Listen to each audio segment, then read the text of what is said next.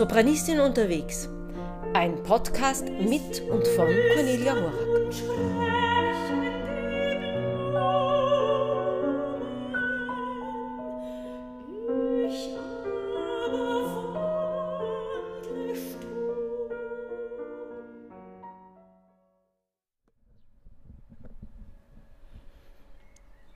Mein Vaterland, die schöne Gegend, in der ich das Licht der Welt erblickte, ist mir noch immer so schön und deutlich vor Augen, als da ich euch verließ.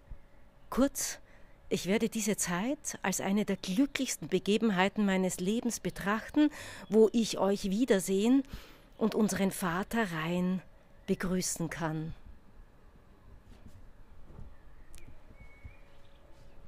Gleich neben der Bonner Oper findet man ein winzig kleines Kindersesselchen vor einem Schreibpult, das viel zu lange Tischbeine hat. Die Arbeitsplatte von diesem Schreibpult fächert sich in den Himmel hinauf wie eine Art Scherenleiter und ganz oben verwandelt sich diese Arbeitsplatte des Schreibpultes in ein offenes Fenster und auf einem Fensterflügel sitzt ein kleines Vögelchen.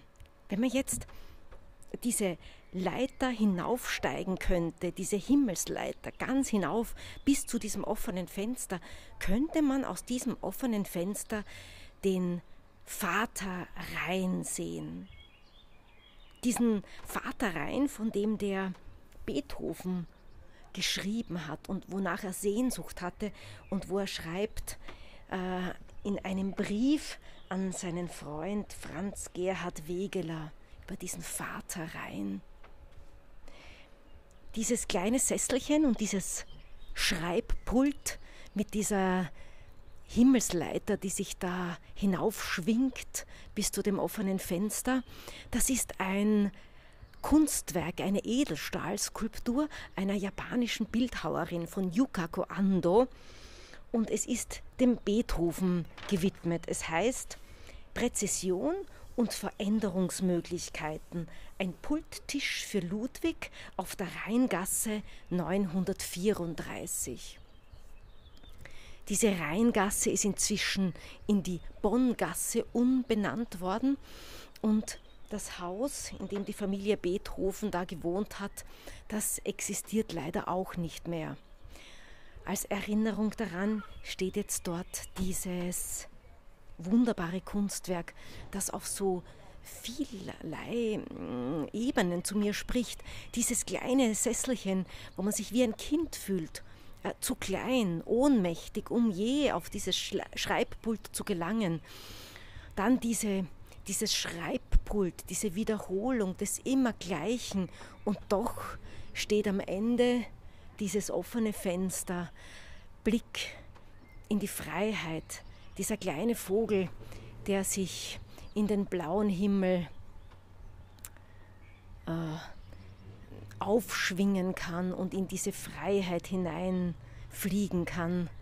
So eine große Sehnsucht, da hinauf zu gelangen. Aber es ist eben dieser Weg des Immergleichen und dieser Wiederholung des Immergleichen, wo man da durch muss. Ich war in Bonn, um eine lustige Witwe anzuschauen. Das war auch schön. Mm, auf meinen Spaziergängen durch Bonn war ich dann doch auf der Suche nach diesem offenen Fenster, nicht nach diesem Blick in die Freiheit oder nach diesem Blick in den freien Horizont. Ich bin die Poppelsdorfer Allee hinaufgegangen, ein wunderbarer Grünstreifen mitten in der Stadt vom Bahnhof ausgehend. Da haben junge Männer frisch geschnittene Birkenstämmchen verkauft. Und zwar nur an Männer. Das habe ich doch bemerkenswert gefunden.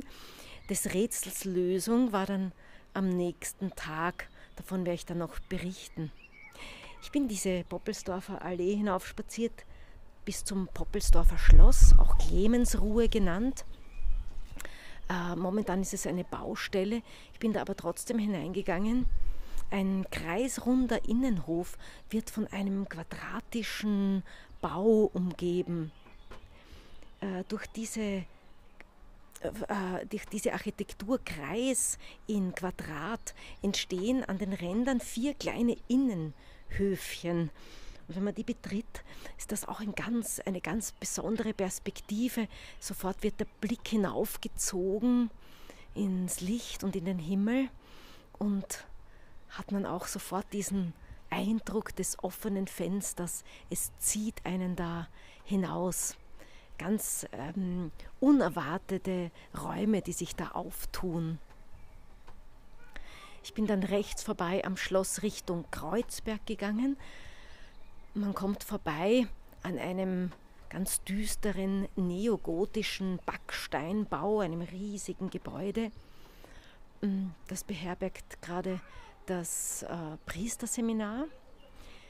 Es ist erbaut an einem Ort, wo der Legende nach im dritten Jahrhundert vor, äh, nach Christus die zwei Heiligen Florentius und Cassius, die Patrone von Bonn, äh, hingerichtet worden sind wegen ihres christlichen Glaubens. An diesem Ort wurde 1712 eine Kapelle errichtet, die Martha-Kapelle, ähm, und schließlich das äh, Benediktinerinnenkloster dieser neogotische Backsteinbau. Die Benediktinerinnen sind äh, im Zweiten Weltkrieg dort von den Nazis vertrieben worden und dieses Kloster wurde dann missbraucht als Sammellager für jüdische Mitbürger aus Bonn und Umgebung. Eine Gedenktafel erinnert daran. Ähm, ich bin dann Richtung Eingang dieses Priesterseminars gegangen und bin dort gestoßen auf ein kleines Gärtchen unter einem Rosenbaum. Ist so eine rechteckige Ausnehmung, in der Kieselsteine in einem Muster angeordnet sind und auf jedem Kieselstein steht ein Name eines dieser Opfer. Eine sehr anrührende Geste, die einem die Menschen hinter diesen Namen plötzlich so gegenwärtig erscheinen lässt. Man ist ganz berührt an diesem Ort. Ich bin dann weitergegangen Richtung Kreuzberg auf dem Kreuzberg befindet sich die Heilige Stiege, ist in jedem Reiseführer zu finden, ein spätbarockes Gesamtkunstwerk, eine ungeheure Architektur mit äh, prächtigen Skulpturen und einer ganz farbenfrohen Malerei. 28 Stufen führen in eine Kreuzigungskapelle. In jede Stufe ist eine Reliquie eines Heiligen eingelassen. Äh, dieses äh, Gebäude kann man tatsächlich nur Karfreitag, Kar-Samstag und am 14. September, dem Patronatstag, begehen. Sonst kann man das nur betrachten. Ähm, neben, daneben auf der Informationstafel steht ein recht anrührender Satz. Der Symbolbau der heiligen Stiege mag in der heutigen Zeit anregen, den Gebrauch der eigenen Macht zu überdenken. Wenn man sich dann an diesem prächtigen Bau satt gesehen hat, kann man sich dann wieder Richtung Bonn begeben. Und da bin ich an eine Wiese gelangt, von der aus man herrlich über das Rheintal sehen kann bis Richtung Köln. Und ich habe Gott sei Dank meinen, ähm, mein Fernglas mitgehabt und habe tatsächlich ähm, den Kölner Dom ja, fast schweben sehen. Er steht auf einer leichten Anhöhe und aus dieser Entfernung von oben betrachtet schwebt er eigentlich im Rheintal. Ganz ein, ein unerwarteter Anblick.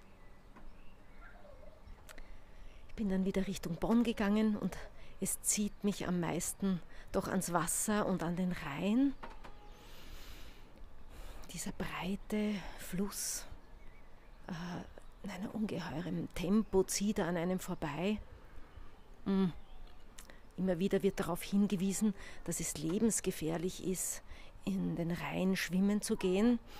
Diese großen Schiffe, die da vorbeifahren, üben so eine starke Sogwirkung auf, dass man tatsächlich äh, mit einer ungeheuren Macht in die Mitte des Stromes und unters Wasser gezogen wird.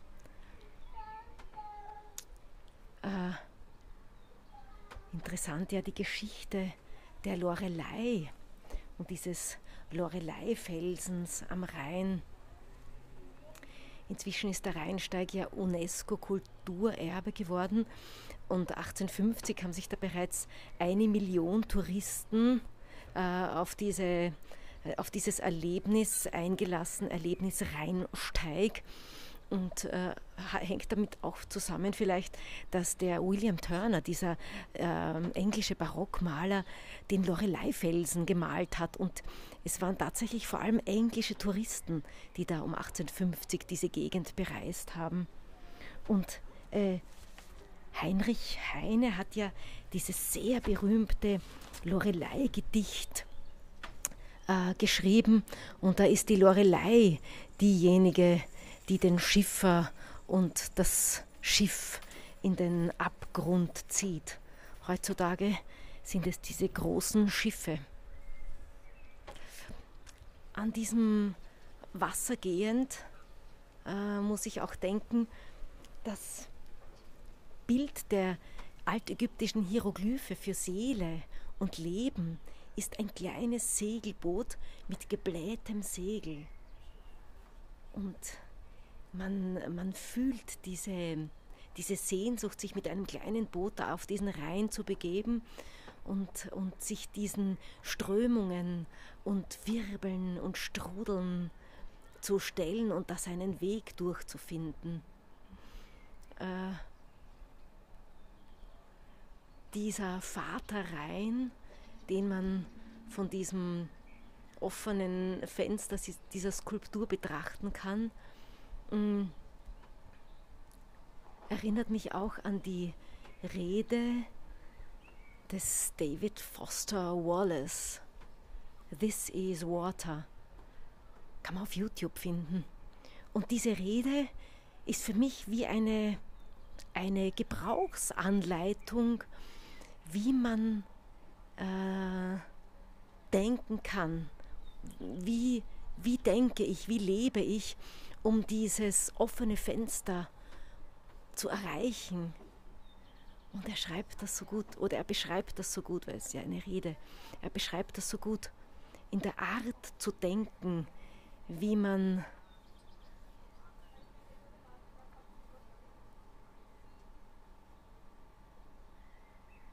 in diese Offenheit hineinkommt, wenn man gütig denkt, wenn man sich nicht selber ständig als einsames Zentrum des Universums fühlt. Wir sind ständig dabei zu interpretieren, ständig dabei Sinn in unserem Leben zu konstruieren. Und bei dieser Konstruktion, dieses offene Fenster, diese Freiheit nicht zu vergessen. Diese Rede hat das Potenzial, den Blick aufs Leben wirklich zu verändern und dieses offene Fenster immer wieder zu suchen.